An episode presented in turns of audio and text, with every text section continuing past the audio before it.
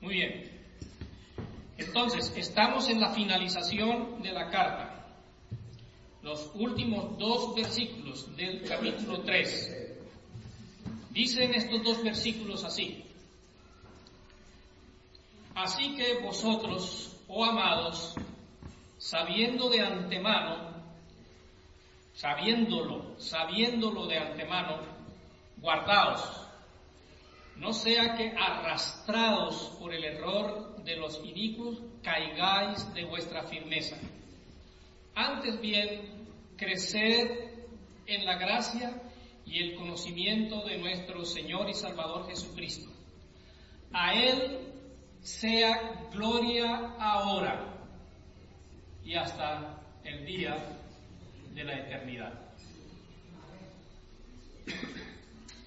Yo creo que el mensaje está dado ahí en esos dos versículos, ¿cierto? Lo hemos aprendido ya. Pero bueno, vamos a, explicar un poco el contenido de estos dos, de estos dos versículos, ¿no? Eh, quiero leerlos, estos dos versículos quiero leerlos en otra versión. En la, en la versión, la nueva traducción viviente. Dice, queridos amigos, ustedes ya saben estas cosas Así que manténganse en guardia. Entonces no serán arrastrados por los errores de esa gente perversa y no perderán la base firme que tienen. En cambio, crezcan en la gracia y el conocimiento de nuestro Señor y Salvador Jesucristo. A Él sea toda gloria ahora y para siempre. Amén. Bien, eh, al, verlo de esa manera o en, ese otra, en esta otra versión, como que también se amplía un poco más el contenido de estos versículos. No estoy diciendo con esto que los que leí primero no tienen el sentido completo, sino que nos, esta otra versión nos lo amplía. Muy bien. quiero hacer la enseñanza hoy la voy a estar, eh, voy a estar usando en la enseñanza un poco de preguntas. Y las preguntas que voy a estar haciendo eh, me van a, a, excusar, a perdonar en este momento, no es para que ustedes me las contesten, pero pueden tomar las preguntas, ahí mentalmente pueden respondérselas, y yo con la palabra voy a estar respondiendo un poco esas preguntas. Pregunto, Ahora, no tienen que hundir el botón. Quédense ahí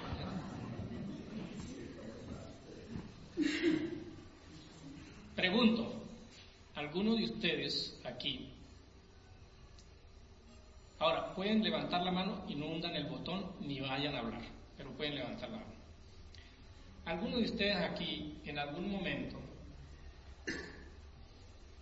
alguno de ustedes ha sido influenciado por alguna falsa enseñanza?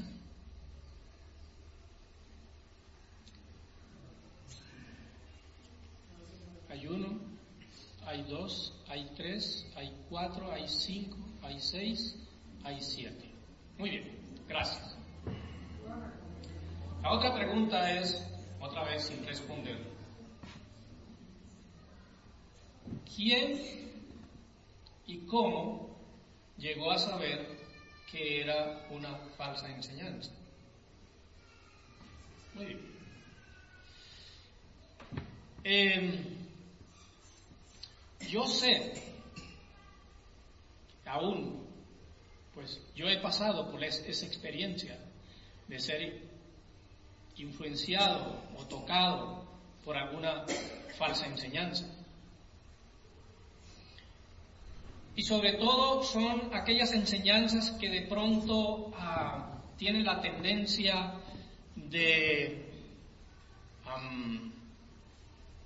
ser exhibicionista, de ser visto ah, por los demás como una persona que, bueno, que es un siervo del Señor, que tiene eh, la unción del Espíritu Santo para tales y tales y tales cosas.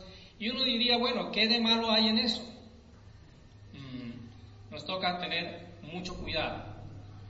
Ah, Jesús hizo una, una, dio una enseñanza muy, muy bonita de dos personas que fueron al templo a orar. Dos personas fueron al templo a orar. Ocho, oiga, mucho cuidado, porque a veces venimos al templo a orar y nos toca ver si, a ver a cuál de esas dos personas pertenecemos. ¿no? Entonces, uno estaba orando y se daba golpes de pecho y decía, Padre, Señor, yo te doy gracias porque qué? No soy como ese, como ese fulano, como ese sultano, como ese... Entonces, ahora, la intención era, podríamos decir, una buena intención, sana, ir a orar, bien. ¿Ok? Pero estaba viéndose a sí mismo como una persona que no necesitaba del Señor. Y hay muchas enseñanzas que recibimos eh, muy sutiles por ahí. No voy a, podríamos, usted puede incluso hacer una lista de las enseñanzas que, ha podido escuchar y ver eh, eh, o haber sido influenciado por esas enseñanzas. y bueno, tenga esa lista y ponga esa lista a la luz de la palabra para ver si de veras es una falsa enseñanza o es una enseñanza verdadera. Bien, el, fariseo, ¿sí? ¿Cómo era que decía el fariseo? Yo no soy como, como ¿no? Pero fíjense, un publicano despreciado y todo, Señor, sé propicio a esta condición mía. Bien, es solamente para introducir un poquito esto. Nos metemos en el versículo 17 y vamos a, a ver, en estos dos versículos yo quiero compartir con ustedes cuatro cositas. Si las pueden anotar, anótenlas, si no, ténganlas en su mente.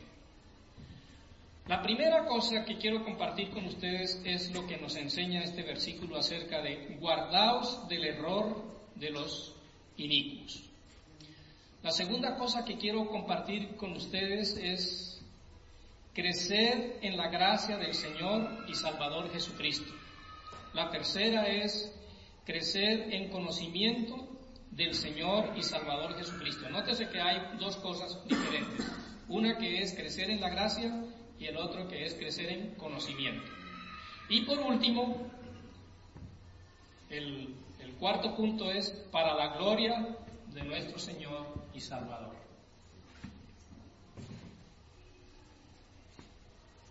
Guardaos del error de los inicuos. El versículo 17 Dice, así que vosotros, oh amados, sabiéndolo de antemano, guardaos. Ahí está esa palabra, ¿no? Guardaos.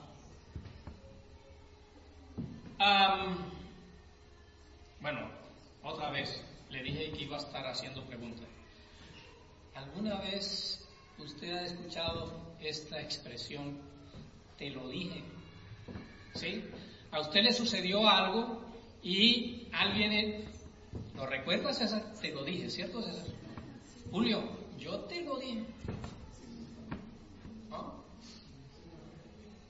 Yo te previne, yo te lo anuncié. Algunos tienen aún otra osadía, te lo profeticé. Entonces, pero, mm, se lo dije. Ok. Ahora, es interesante ver cómo, cómo Pedro puede, en una manera de autoridad, convencimiento y muy, muy firme, dice, así que vosotros, oh amados, sabiéndolo, ¿cuándo? ¿Ayer?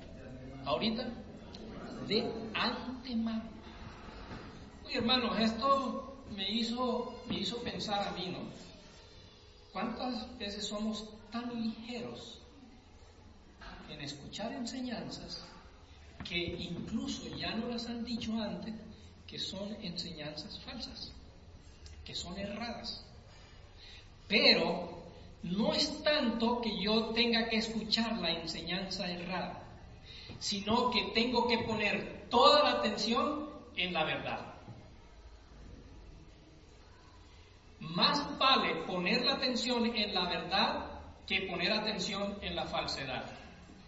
Una persona, creo que esto se los he contado antes, pero una persona que trabajaba en un banco, eh, bueno, trabajaba en el Banco de la República, aquí en Bogotá, eh, nos decía que cuando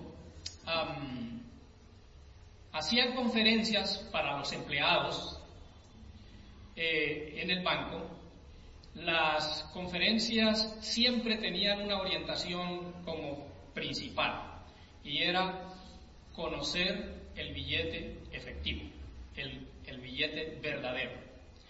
Nunca les enseñaron a conocer el billete falso. Interesante, ¿no? Y esto, esto ah, me llamó mucho la atención cuando este hermano estaba compartiendo eso con, nosotros, también en un estudio. Y él dice, jamás, jamás en, al banco allá entre el grupo de los empleados del Banco de la República, jamás circuló un billete falso. ¡Wow! Entonces la pregunta es, ¿y cómo conocían entonces el billete falso? La orientación de ellos era conocer el billete verdadero, no era conocer el billete falso. Hermano, nuestra orientación de antemano es que estemos firmes en la verdad. Que permanezcamos firmes en la verdad. Bien.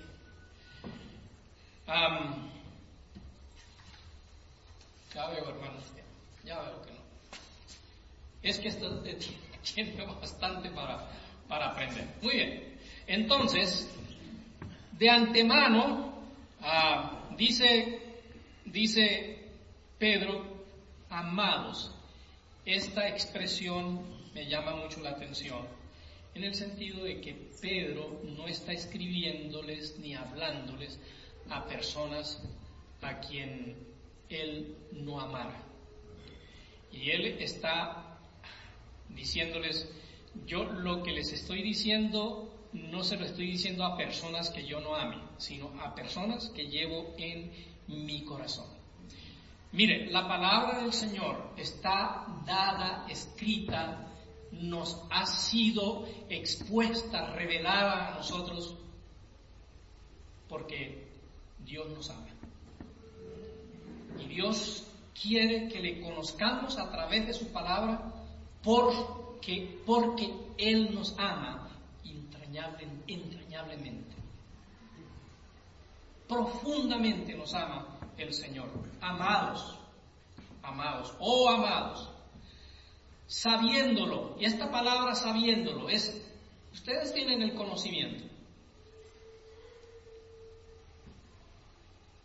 En alguna ocasión eh, yo tuve que hacer una observación en la organización donde trabajaba y la persona a quien estaba haciendo la observación me decía o me dijo en más de dos, tres ocasiones, me, me dijo, Eduardo, don Eduardo, como me decían ahí en la organización, don Eduardo, usted nunca me enseñó eso. Y yo revisaba mi registro de memoria para ver si lo que él me estaba diciendo era verdad o era mentira. Y, y para mí era muy extraño que él me repitiera que yo nunca le había enseñado sobre aquello de lo cual le estaba pidiendo cuentas. Después de un tiempito de haber hablado con él, ya se dio cuenta, ah, sí, sí, en tal ocasión usted me enseñó, ah, en otra ocasión. Entonces, llegué a la conclusión con él. ¿Qué está defendiendo? ¿Está defendiendo lo que usted cree cómo debe hacer el trabajo? ¿O está ignorando cómo se le enseñó a hacer el trabajo? Eh, por eso, teniendo presente eso, Pedro dice que de antemano se ha enseñado lo que es la verdad.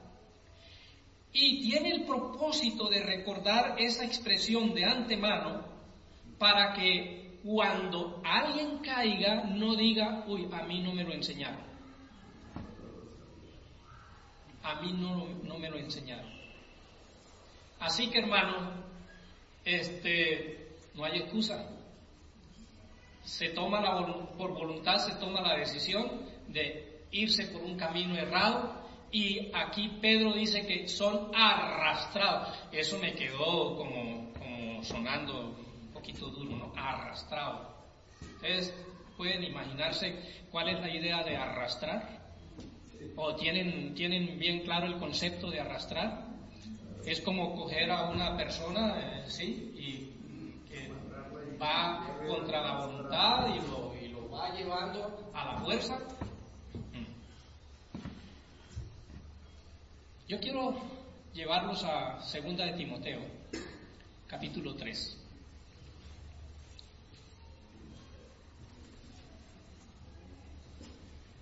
Capítulo 3, versículo 1 dice en Segunda de Timoteo así, también debes saber esto, hablándole Pablo a Timoteo, también debes saber esto, que en los postreros días vendrán tiempos peligrosos, tiempos peligrosos. Bueno, porque habrá hombres amadores de sí mismos, de sí mismos, avaros, vanagloriosos, soberbios, blasfemos, desobedientes a los padres, ingratos, impíos, sin afecto natural, implacables, calumniadores, intemperantes, crueles, aborrecedores de lo bueno, traidores, uy, esa lista está como larga, ¿cierto? Traidores, impetuosos, infatuados, amadores de los deleites más que de Dios, que tendrán, ¿qué? apariencia de piedad, ojo con esto, tendrán apariencia de piedad, pero negarán la eficacia de ella.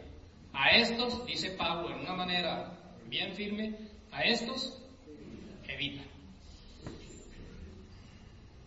Sí, no hay que poner atención a esto. Bien. Ahora, guardaos. Estoy hablando de guardaos. Dice, dice Pedro, guardaos, no sea que arrastrados por el error de los inicuos, caigáis de vuestra firmeza. La palabra firmeza aquí está diciendo Pedro, eh, caigáis de la verdad, es decir, se, se salgan de la verdad. Ahora, cuando hemos sido, hice la pregunta, ¿no? Cuando hemos sido ah, influenciados por alguna falsa enseñanza, ¿qué nos evitó seguir en la falsa enseñanza? El estar firmes en la verdad. Estar firmes en la verdad. Bien. Pedro en, esta carta menciona cuatro categorías de personas que tuercen la verdad. habla de cuatro categorías de personas que tergiversan la profecía. Habla de personas que se burlan de las profecías y de las promesas no cumplidas. Pero aquí en este, en este versículo habla de otra clase de persona. ¿Cómo es que los nombra? Inicuos. Inicuos. ¿Ustedes saben qué es un inicuo? ¿Mm? Eh, pudimos aprender de lo que es un burlador, pudimos aprender lo que es un maestro falso un falso maestro y pudimos aprender también lo que es un falso profeta. Pero aquí tenemos esta palabra inicuo, que tiene el propósito del inicuo es, ahí dice, como lo dice Pedro, es arrastrar al, al que está en la verdad, arrastrarlo y meterlo dentro de la mentira. Entonces, el inicuo, ¿sí? Es un, individuo que está contrario, que vive una vida contraria a la piedad. El inicuo es un, individuo que ah, está en contra o que, que vive en contra de hacer las cosas bien hechas. El inicuo tiene en su corazón una tendencia a la corrupción. Bueno, en estos días ustedes han visto en, las noticias, ¿no? De unos señores que eh, son, tienen unos puestos muy importantes ahí en eso que le llaman el, el Y entonces ahí eh, dentro de esos, eh, dentro de esos señores se ha presentado una situación muy tenaz en cuanto a corrupción. ¿Han visto esa noticia ustedes o soy yo nada más? Sí, ustedes la han visto, ¿cierto? Entonces, corrupción. ¿Sabe qué? La, el corazón de estas personas que están en la política, que hacen toda esa cosa, es un corazón inicuo. La naturaleza de ellos es inicuo, una naturaleza inicua, corrupción. Déjenme tocar una cosita fácil de entender en cuanto a la corrupción dentro de nuestro medio, dentro de nuestro medio cristiano. Ahí estaba leyendo yo en, en Segunda de Timoteo, capítulo, el capítulo 3 versículo 3, dice, sin afecto natural, implacables, calumniadores, intemperantes, crueles, aborrecedores de lo bueno, inicuo, ¿cierto? Traidores, impetuosos, infatuados, amadores de los deleites más que de Dios suena triste y todo, pero ¿cuántos líderes en nuestras o en, organizaciones llamadas cristianas quieren es solo deleitarse, gozarse con lo que pueden tener o sacar de los feligreses de su iglesia, de su grupo. Y muchas veces, en una manera sutil, caemos, y digo caemos, porque nos, de pronto nos suena muy bien eso. Otra vez, ya lo sabemos de antemano, ya lo sabemos de antemano. Y cuando oímos esas cosas, debemos pensar, ¿qué es lo que yo he aprendido de eso? Aquellas enseñanzas, siembra para que Dios te prospere. Otra vez, ¿dónde está eso en la palabra?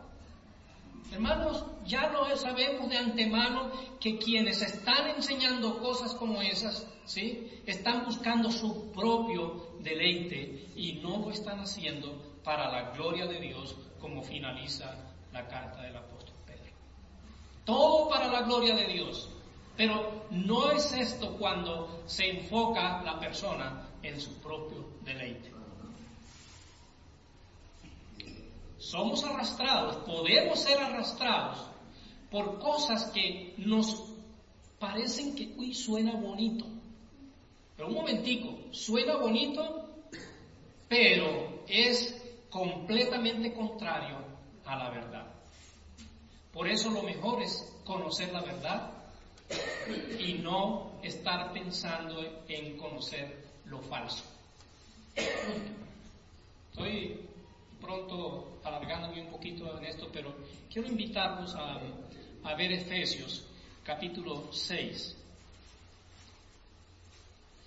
Efesios capítulo 6 es otra vez, tenemos mucha enseñanza en, en versículos como esos, pasajes. Porque no tenemos, mm, Efesios 6:12, porque no tenemos lucha contra sangre y carne, sino contra principados, contra potestades, contra gobernadores de las tinieblas de este siglo, contra huestes espirituales de maldad en las regiones celestes. Por tanto, tomad toda la armadura de Dios para que podáis resistir en el día malo y habiendo acabado todo, estar firmes. Estad pues firmes, ceñidos vuestros lomos con la verdad. Miren, otra vez, ceñidos vuestros lomos con la verdad y vestidos con la coraza de justicia y calzados los pies con el apresto del Evangelio de paz. Sobre todo, tomad el escudo de la fe con que podáis apagar todos los dardos de fuego del maligno y tomad el yelmo de la salvación y la espada del Espíritu, que es la palabra de Dios. Otra vez, si yo pregunto, ¿dónde tengo que guardarme yo? En la palabra. Dios ha provisto la protección contra toda falsa enseñanza. Es la palabra. ¿Dónde tengo que esconderme para que eh, para que el enemigo no me ataque con falsas enseñanzas en la palabra. Yo no tengo que invitar al enemigo a decirle, ven a, ver y discutimos sobre lo que tú... No, yo sencillamente estoy firme en la palabra. ¿Sabe una cosa? Desde el huerto del Edén, desde el huerto del Edén, la falsa enseñanza entró. Y entró desde el huerto del Edén porque Adán y Eva, ¿sí? Se pusieron a ponerle cuidado a otra voz que no era la voz de Dios. Hermanos, lo conocemos de antemano. Guardémonos en la palabra. Versículo 18. Uy, si predicó media hora en el versículo uno, ¿cuánto irá a predicar en el versículo, en el versículo 18? No, no se preocupen, ya voy a ir rápido. Crecer en la, en la gracia del Señor y Salvador Jesucristo. Hay algo que es como imperativo en esa, pues es imperativo en ese, en ese, en ese texto, ¿cierto? Crecer. Ah, ahora, hermano, hay cosas que nosotros eh, en, nuestro, en nuestros esfuerzos, en nuestra naturaleza, nosotros no podemos hacerlo. Por ejemplo, hombre, aquí a veces está el hermano Alejandro hablando aquí y, está este micrófono arriba y luego paso yo y me lo bajan. Yo, ¿por qué no? Tal vez yo podría crecer por mi propia manera. Y estar en la misma estatura no puedo. No puedo. Y ya llegué a un punto donde no doy más. Ah, no doy más. Ahora, ¿cómo podríamos nosotros crecer en la gracia. Aquí este crecimiento no se está, pero la palabra del Señor en cuanto a este crecimiento no lo está mencionando en centímetros, en metros, en kilómetros, no. Es, es, es el conocimiento, gracias el conocimiento que nosotros podemos tener de la gracia, por ejemplo. Eh, aquí voy a, voy a tomar en esta parte del conocimiento de la gracia, voy a, tomar unas enseñanzas que el pastor Juan Horta ha dado aquí sobre la gracia. No sé si alguno de ustedes la recuerda, pero vamos a, a traer un poquito a la memoria de estas enseñanzas que en algún momento él ha compartido. ¿Qué conocemos nosotros de la gracia de Dios? Nosotros oímos, nos aprendemos el versículo de Efesios, Efesios 2, ¿qué? Efesios 2, 8, porque por gracia soy salvo. Nos aprendemos el versículo, pero ¿qué sabemos nosotros de la gracia? ¿Cuánto conocemos nosotros de la gracia? Ok, yo quiero llevarlos a Hechos capítulo 4. versículo 33.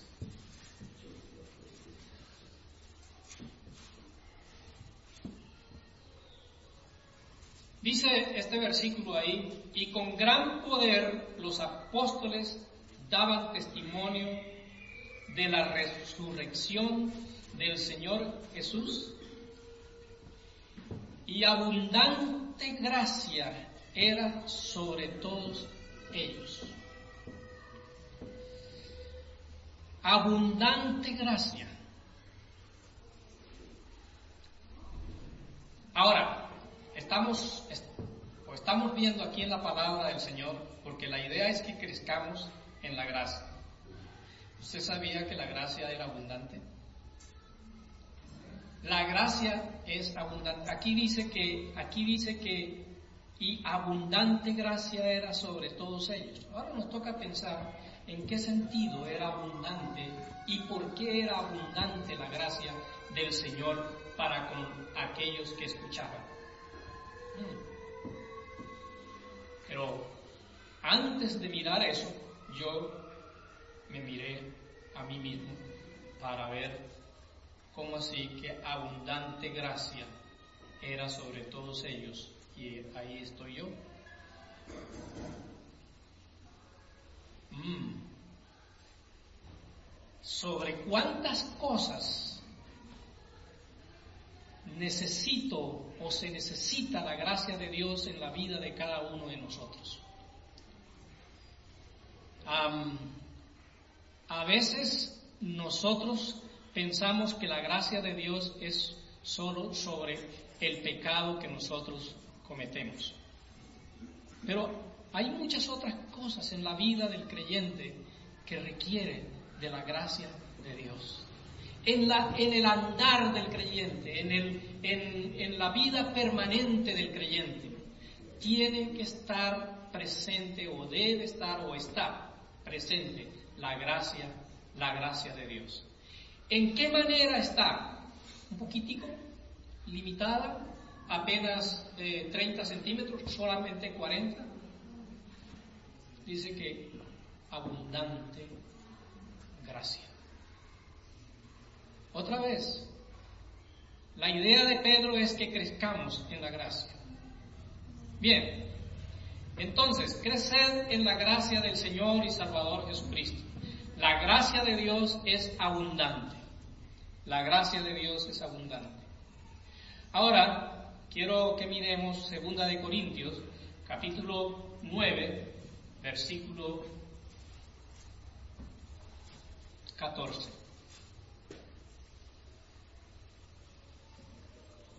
Dice este versículo, Asimismo, en la oración de ellos por vosotros, a quienes aman a causa de la superabundante, superabundante gracia de Dios en vosotros. Ahora, ahora la gracia no es solamente abundante, sino que es superabundante. Allá Pablo en Romanos dice que cuando abundó el pecado, sobreabundó la gracia. La gracia superabundante de Dios. Entonces, mire, ya, y es solamente, aquí solamente estoy dando un poquito nada más para que crezcamos un poquito en el conocimiento de la gracia. Entonces tenemos o disfrutamos de una gracia que es abundante, estamos disfrutando de una gracia que es superabundante, superabundante. Y como digo, no quisiera profundizar más, pero bueno, me toca pasar al siguiente. Pero leamos este otro versículo que está también en, Primera de Pedro, capítulo 4, y um, el, el, versículo 10. Y ese fue un, eso fue una enseñanza que la hemos tenido bien, bien, ¿qué? Fresca. Eh, hasta el hermano Joaquín cada rato las, las menciona. Pero bueno, aquí cada uno, el versículo 10 del capítulo 4, primera de Pedro, primera de Pedro 4, 10, cada uno según el don que ha recibido, ministrelo a los otros como buenos administradores de la multiforme gracia de Dios. Entonces, mire, hemos visto la gracia como una gracia, como gracia abundante. Hemos visto la gracia como, ¿cuál era la otra? Super superabundante gracia. Y aquí después de ver abundante y superabundante, ahora la vemos como qué? Multiforme. Multiforme. ¿Cómo era que le decíamos, hermano Joaquín? ¿Cómo era que habíamos aprendido? ¿Multi qué? Multi. Multicolores, ¿cierto? Es decir, dentro de la gracia es, es, es, una gama de colores inmensa, pero si lo, lo, vemos así, bajo el sentido de colores. Pero es, son las diferentes, la cantidad de diferentes formas como actúa la gracia en la iglesia y en el creyente. En muchas maneras, como la gracia actúa, la gracia de Dios. La gracia de Dios. Ahora, podemos decir, por gracia soy, soy salvo. Pero también sabe que por gracia de Dios yo estoy enseñando la palabra.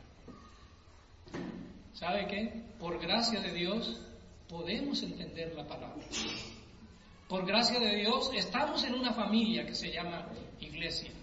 Por gracia de Dios también hemos nacido en una familia natural, ¿no? porque la gracia de Dios es multiforme. Por gracia de Dios, aquí como dice, como dice Pedro, Dios ah, por su gracia a través del Espíritu da dones que son para la edificación de la iglesia, pero por pura gracia de Dios. La multiforme gracia de Dios.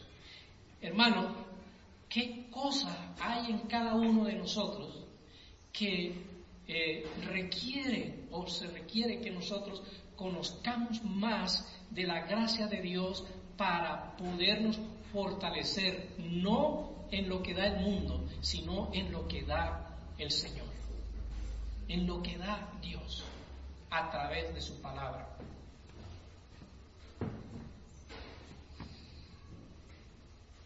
¿Cuál es el otro punto que debo enseñar? ¿Crecer en qué? a crecer en el conocimiento del Señor. ¿Cuándo conocemos al Señor Jesucristo? ¿Usted cree que conoce bien y bastante al Señor Jesucristo? ¿No? ¿Cierto que no? No lo conocemos tanto como para decir yo lo conozco bien. El viernes pasado el pastor Alejandro empezó un estudio aquí sobre vida de, vida de Jesucristo. Y, bueno, la idea es que los estudiantes practiquen, practiquen esto que están aprendiendo a, a través del estudio que están haciendo con el pastor Alejandro y es sobre la vida de Jesucristo. A veces no le damos importancia a esas cosas, hermano, pero es muy importante. Ah, y claro, así como humanamente es difícil conocernos entre nosotros. Bueno, mi esposa y yo llevamos 40 y 46 años de casado y hay ocasiones que nos podemos decir, uy mami, de esta parte no te la conocía yo a ti, o ella me dice a mí, mm, yo no sabía de eso de ti. 46 años y todavía no nos conocemos. Podríamos decirlo. Este, en 46 años uno se conoce. Mm, no. Este, pero nosotros, ¿cuánto conocemos al Salvador? A nuestro Salvador. Este, y nos podemos contentar, ah, no, ya me salvó, ya para qué voy a conocerlo más. Pero el apóstol Pedro da la recomendación aquí eh, que crezcamos en el conocimiento del Señor y Salvador Jesucristo. Antes bien, dice él, antes bien, creced en la gracia y el conocimiento de nuestro Señor Jesucristo. Efesios capítulo 4. Efesios capítulo 4, versículos 12, versículo 12 en adelante. Efesios 4, 12.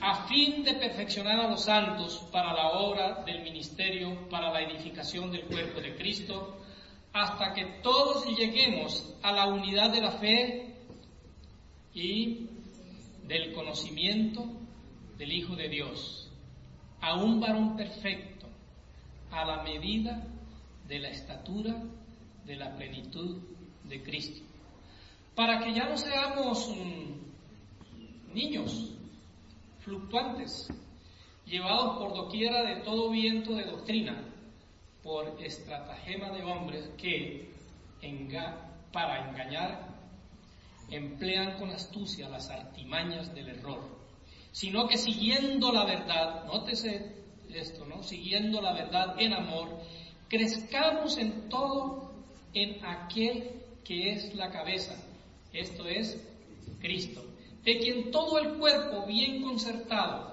y unido entre sí por todas las coyunturas que se ayudan mutuamente, según la actividad propia de cada miembro, recibe su crecimiento para ir edificándose en amor. Interesante que el conocimiento de la persona de Cristo nos da crecimiento, nos da crecimiento, nos da fortalecimiento, hace que la base donde nosotros estamos plantados sea más sólida todavía. Crecer en el conocimiento de Cristo es para que el error, la falsa enseñanza, no haya cabida en nosotros. Hermanos, ¿cuánto conocimiento tiene usted de la persona del Señor Jesucristo? ¿Sabe? A la medida que estudiamos los evangelios, a la medida que conocemos de la persona de Cristo. Pero para mí, yo, yo quiero también conocer más de la persona de, Cristo, ¿no? Y, lo miro en los evangelios, pero, ay, es tan hermoso. No quiero, no quiero decir que los otros no son hermosos, pero es tan hermoso este evangelio de Juan. ¿Cómo me describe al Señor Jesucristo?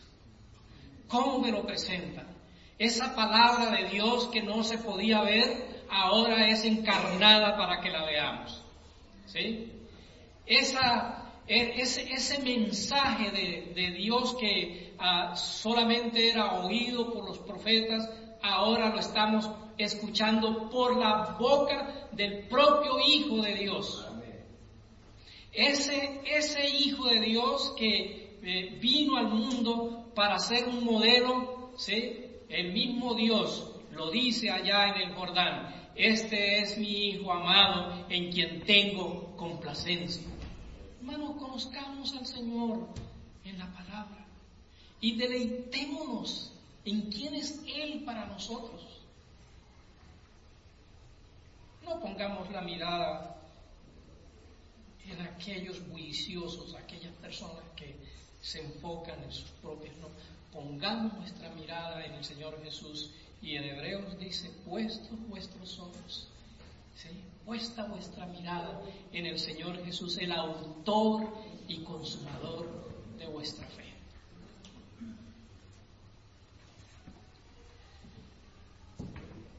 Las cartas del apóstol Pablo nos enseñan por un lado y por el otro acerca del amor del Padre, acerca de, la, de, enviar a, a, su Hijo al mundo para tomar nuestro lugar en la cruz.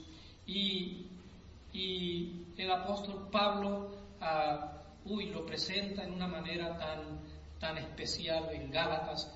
Y bueno, ahí podemos, podemos ver a través de las cartas del apóstol Pablo la personalidad de Jesús y, lo que ha hecho a nuestro favor. El propósito, hermanos, de crecer en el conocimiento de nuestro Señor y Salvador es para que aquellas enseñanzas distorsionadas de su persona no nos muevan de lo que ya conocemos de Él. De lo que ya conocemos de Él. ¿Sabe una cosa? Pedro Pedro tuvo que escribir estas dos cartas y también la primera carta a San Juan. Tenían el propósito, pues, para ayudar a los hermanos a no escuchar mensajes errados que estaban corriendo por allí. Y uno de los mensajes errados es que Cristo no ha venido en carne. Cristo es un espíritu que se deja ver. ¿Sí? Hay una doctrina que se llama el gnosticismo. Y hubo que, tuvieron, estos hermanos tuvieron que escribir esta carta para presentar a Jesús como el Hijo de Dios encarnado. Y por eso eh, Juan también dice que, que, el que no cree que Jesús vino en carne, ese no es, no es de Dios, no es hijo de Dios. Entonces, bien, para la gloria de nuestro Señor y Salvador termina en la parte, la última parte del versículo 18. A Él sea, a Él sea gloria ahora y hasta el día de la eternidad. ¿Quién es ese? ¿Quién es ese Él? ¿Quién es ese Él? El Señor y Salvador Jesucristo. A Él sea gloria ahora y hasta la eternidad. Mm. Romanos,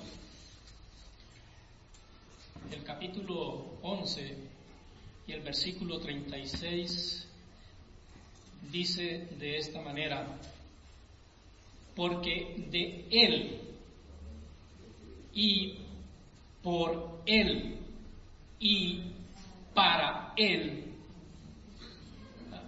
Noten bien esas, esas expresiones, hermano.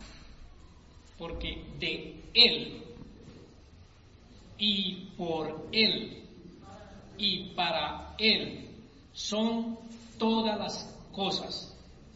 A Él sea la gloria por los siglos. Wow. ¿Cómo cierra esta enseñanza ¿no? Pedro, Para Él sea la gloria. La nueva traducción viviente dice, pues todas las cosas provienen de Él y existen por su poder y son para su gloria. A Él sea toda la gloria por siempre. Hermanos, no alcanzo a dar repaso, pero está bien. El repaso está aquí, que por Él, porque de Él, por Él y para Él son todas las cosas. A Él sea la gloria por los siglos de los siglos. Dejo con ustedes en la parte final de esta enseñanza este versículo. Filipenses 1.6. Filipenses 1.6. Estando persuadido de esto, que el que comenzó en vosotros la buena obra, la perfeccionará hasta el día de Jesucristo.